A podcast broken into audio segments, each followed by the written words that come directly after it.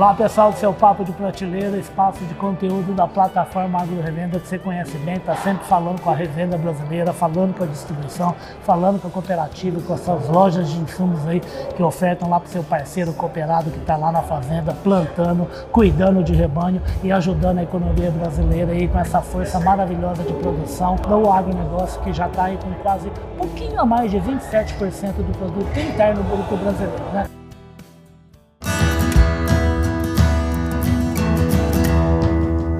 Podcast Papo de Prateleira. A gente está de novo no lugar que eu gosto muito. Estamos na rua, estamos na estrada, mostrando aí o que, que os atores da cadeia produtiva fazem para melhorar ainda mais os resultados do agronegócio brasileiro. E eu não podia deixar de estar, então, ao lado de um parceiro espetacular, maravilhoso de pesquisa, maravilhoso de portfólio, que é o pessoal da Irrara. Eu estou aqui ao lado em Campinas, a gente está numa noite super especial, noite do lançamento para uma cultura que é muito importante para a empresa. Eu estou aqui ao lado do Rodrigo Lima, ele que é o diretor de marketing de cultura e acesso da Irrara. Bem-vindo ao Papo Prateleiro. Tudo Agora bem? vai, Rodrigo? Tudo certo, e você, Riba? Tudo certinho, e você? Tudo ótimo, tudo Muito certo. bom, e rapaz, vamos falar de cana, vamos falar dos produtos aí que eu acho que ao lado do boi e do café é um dos três produtos mais simbólicos da história do Brasil, né? Exatamente. Então, o, o Riba Ihara está no mercado já há quase 60 anos, Ah. né? E o nosso DNA é muito voltado para o Japão, né? Então, nós temos uma tecnologia muito voltada com a tecnologia japonesa e nós fomos buscar no Japão as melhores tecnologias para trazer para o mercado de cana. Aham. Nós decidimos entrar nesse mercado há 15 anos atrás, aproximadamente. E quando a gente decidiu que a gente gostaria de trabalhar e compartilhar as nossas tecnologias com o pessoal da cana de açúcar, a gente falou, cara, vamos lá no nosso DNA, vamos no Japão e vamos buscar o que a gente tem de melhor. Tecnologia japonesa para trazer o pessoal da cana de açúcar. Você sabe que eu estou sempre conversando com o pessoal da Rara, É. principalmente na primeira etapa do ano, que, é, que é, é a fase do primeiro semestre das grandes feiras agropecuárias do Isso. Brasil. Né? Então a gente cruzou com todo mundo aí lá no Castelo Samurai da Rara, Ah, né? que legal. E o pessoal sempre fala que assim, todo dia de manhã tem um bando de gente japonesa de gente que trabalha lá no Japão para ir lá para o laboratório para inventar coisa para melhorar a tecnologia do agronegócio brasileiro, né? É isso aí. Na realidade, o Brasil né, é o maior país agrícola do mundo, né? E, e a nossa identidade com o Japão, ela vem de muitos anos, desde quando nós começamos, lá na cultura do HF, do arroz, no algodão, né? E a gente veio cada, ca- ano após ano tentando melhorar as nossas tecnologias. E agora, 15 anos atrás, decidimos entrar na cultura do, da cana. A gente vem com vários lançamentos. Olha, eu me arrisco a dizer para você, Riba, que a Ihara, eu creio que seja a empresa que mais lançou moléculas novas na cultura da cana nos últimos anos. Que maravilha. E hoje nós estamos celebrando o Yamato, né? Opa. O Yamato, muitíssimo esperado. A gente já tinha algumas misturas com o piroxasulfone, que é um dos ativos, né, que está dentro do, do Yamato, e agora o Yamato para complementar e trazer aí essa solução completa para o mercado de cana-de-açúcar. E o Yamato já está no mercado? Ele vai poder ser adquirido como? Sim. É venda direta? Quais os canais de comercialização? Sim, hoje o agricultor, né, é, é, as usinas, né, podem adquirir o Yamato através dos nossos parceiros comerciais.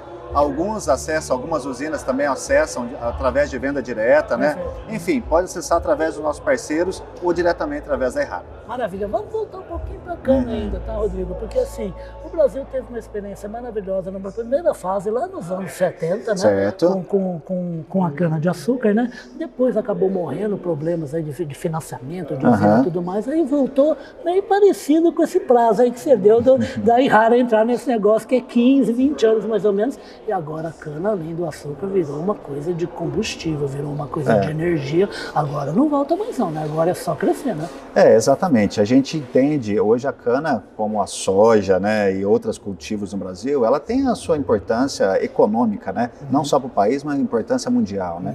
E nós acreditamos muito nisso. Nós acreditamos na cultura, acreditamos também no potencial produtivo do Brasil, principalmente na produção, né, como você falou, não só do açúcar, mas também né, é do álcool, né, tudo que a cana pode, pode produzir, né, e pensando até principalmente na geração de energia, né. Perfeito, eu tenho também. Eu tenho vários tipos de resíduo que servem para alimentação animal, Sem para rebanho de pecuária e tudo mais. É uma força, é uma força produtiva que, a- que essa planta tem que va- vai render muito mais dinheiro para o Brasil Sem e, dúvida. logicamente, para a área também, né? Com, com lançamentos, né? Aí, Perfeito. próximos 5, 10 anos, 20 Isso, anos, a o gente- que, que tem na cabeça aí do pessoal lá no Japão e aqui do Brasil, lá de Sorocaba É. também? Ah, a gente tem sim novas, novas moléculas em estudo, inclusive a gente tem coisa nova vindo aí nos próximos dias, né? É, mas nós acreditamos muito no que o agricultor pode fazer, né? E a gente sempre, quando a gente vai desenvolver qualquer produto, a gente pensa lá no agricultor. Como que a gente pode ajudar o agricultor a produzir mais? E, obviamente, quando você começa a pensar nisso, você começa a desenvolver moléculas que atendem a necessidade do agricultor.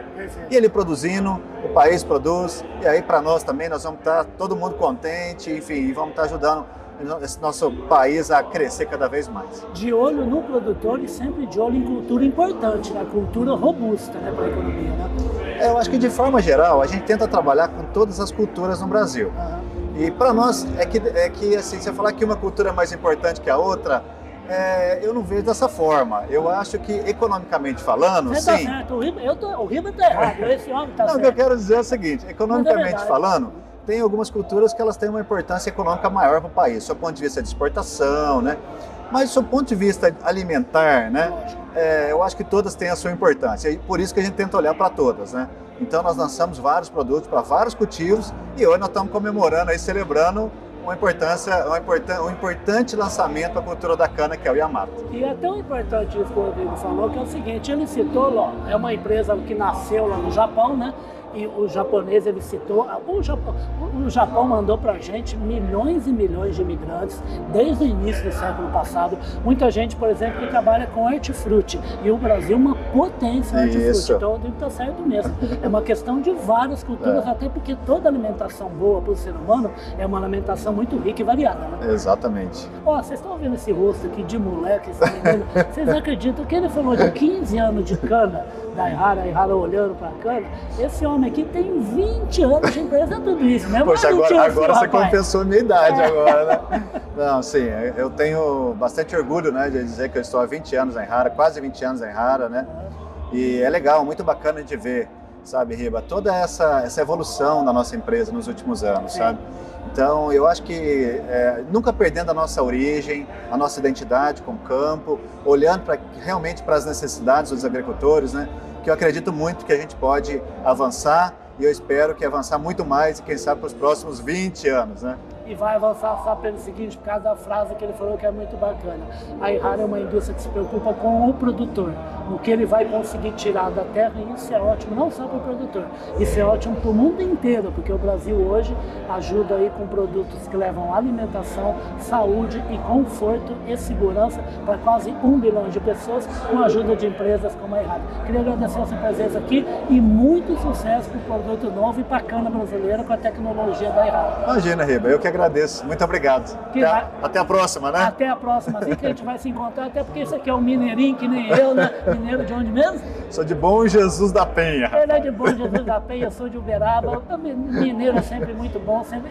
Olha que sorriso mais bonito energia, juventude, muito vigor para ajudar o agronegócio brasileiro. Esse é o Rodrigo Lima da Errara, ele é o diretor de marketing de cultura e acesso da Errara, um produto novo bacana. Agora você aí vá para revenda, vá para distribuição. Se você é cooperado, pergunte para a cooperativa como é que consegue ter essa nova tecnologia para produzir mais, melhor e ter menos perdas na cana de açúcar. O Papo de Prateleira fica por aqui na rua de novo, no lançamento da Errara aqui em Campinas, tá?